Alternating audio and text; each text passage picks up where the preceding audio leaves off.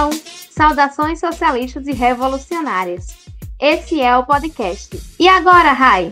Um programa semanal que terá publicações todas as quintas-feiras, onde vamos conversar e questionar a professora e militante petista Rayane Andrade. A ideia é termos uma visão petista com recorte de classe, raça e gênero sobre os mais diversos assuntos. Eu sou Clara Ponciano e vou estar aqui, junto com Rayane, conversando com vocês.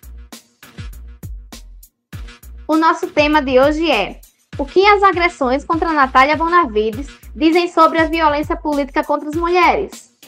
Contextualizando.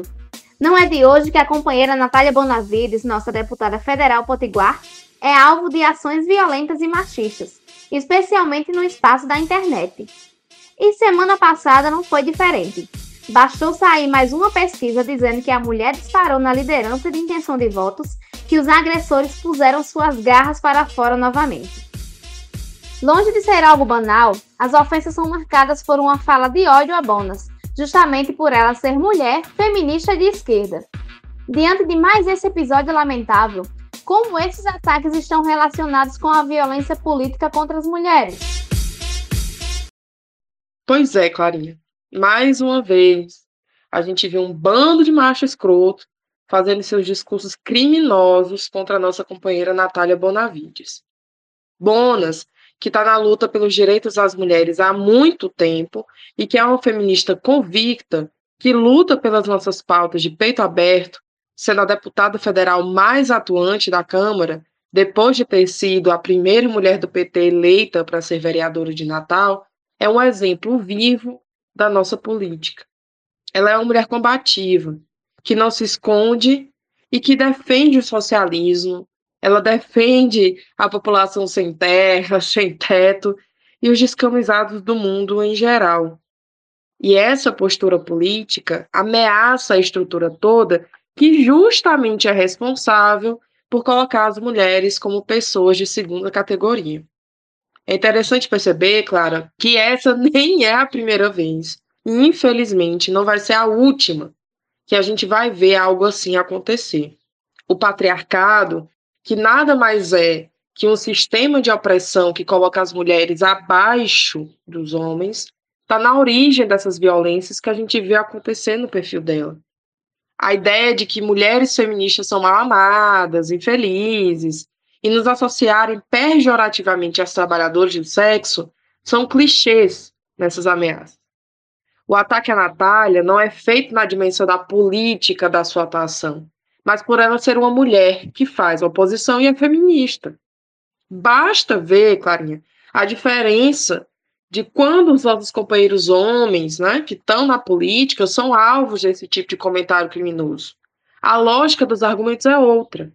Mas, quando é uma mulher que está no centro, a organização dos argumentos partem de sua condição justamente feminina longe de fazer uma comparação injusta, mas a violência contra as mulheres que a gente viu acontecer no Afeganistão e que repercutiu bastante né, recentemente, tem a mesma raiz comum, o patriarcado. Então, a ideia de superioridade masculina, fundamental no discurso bolsonarista, prega um ódio às mulheres, em especial às mulheres que são feministas.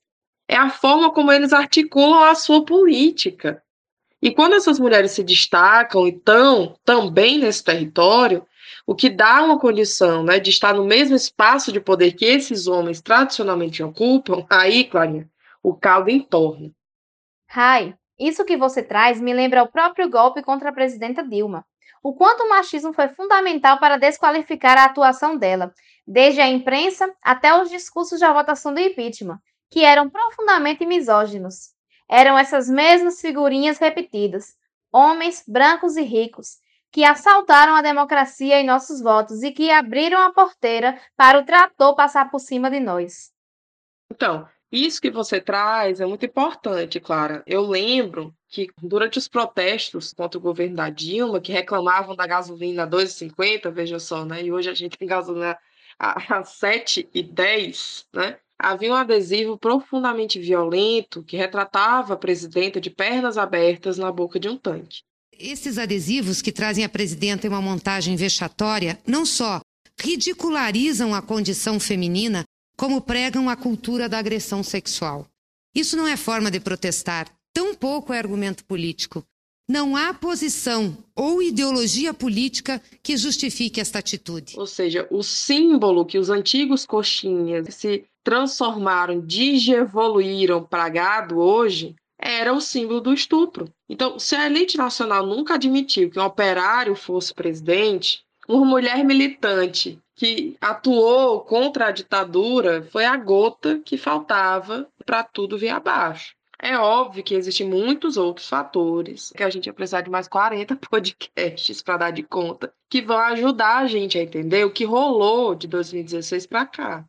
Mas o importante é que a componente da violência política de gênero é certamente um dos elementos fundamentais para a queda do governo da Dilma. Tanto que foi nesse caldo que o cavernícola fez a sua sopa ideológica. Eu nunca vou esquecer que na campanha de Bolsonaro de 2018, uma das músicas que mais rodava nos carros de som deles chamavam as feministas de cachorras e incitavam violência contra nós. pão com mortadela e pras feministas ração na tigela. As minas de direita são as top mais belas, enquanto as de esquerda tem mais pelo que as cadelas. O jingle expressa exatamente o que ele vem fazendo, empurrando as mulheres para uma condição de precarização profunda trazendo debates contra as mulheres por um viés fundamentalista e os impactos disso são explícitos. Se tem muita gente arrepiada com o que o Talibã faz, né? É necessário entender que o fundamento, né, essa lógica do patriarcado em movimento, atrelada a uma concepção religiosa muito extrema, é bem parecida. Então, a organização dos ataques digitais a personalidades políticas, como a Manuela Dávila, que foi a nossa candidata a vice-presidenta e que foi profundamente violentada, e esses agora que rolaram com Bonas, são parte desse processo que, ao mesmo tempo, é profundo e complexo. Então, assim como nossa governadora, Fátima, também é constante alvo de ataques misóginos e lesbofóbicos, a condição dela feminina sempre foi instrumentalizada pelas falas das oligarquias como elemento para desconstruir a sua posição política. E essa rede de violência contra as mulheres, que vai desde os comentários e ameaças, chega até a ser física, como no caso da deputada Isa Pena, que foi assediada dentro, claro, do plenário por seu colega deputado Fernando Cury, que recentemente foi eleito presidente da Comissão de Direitos da Criança e Adolescente. Paz. O assédio, ele é uma constante nos espaços políticos de poder. A gente vive numa sociedade em que a cultura do estupro, ela tá tão enraizada.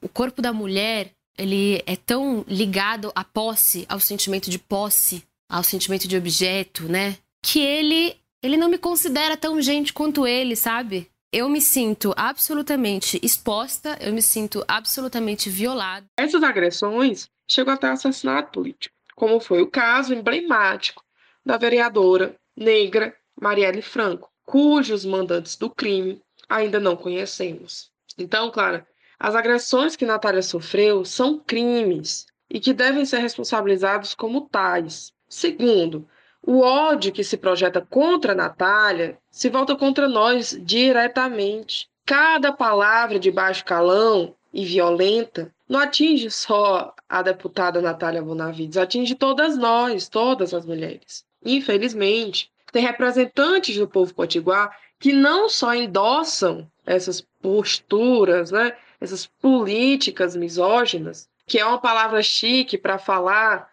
que é, é, é o ódio às mulheres, né? como as reproduzem. O exemplo mais recente disso é do senador Stevenson Valentim, que, diante de uma agressão nojenta contra uma mulher e uma criança, que buscava justamente socorro de uma agressão doméstica, foi violentada mais uma vez por um agente policial. E o senador disparou. O que essa mulher fez para merecer dois tapas? Veja bem, merecer. É um absurdo.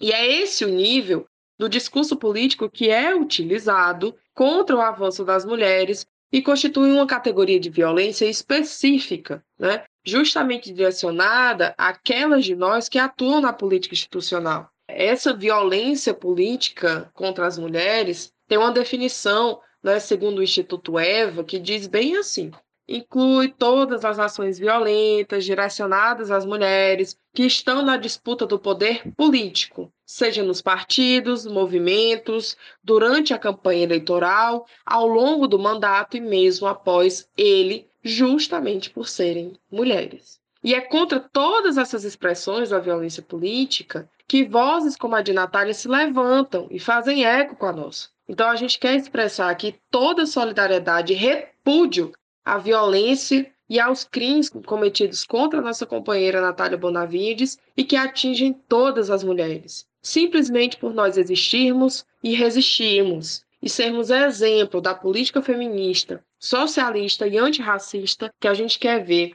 implementada no Brasil. Toda solidariedade, viva Natália Bonavides.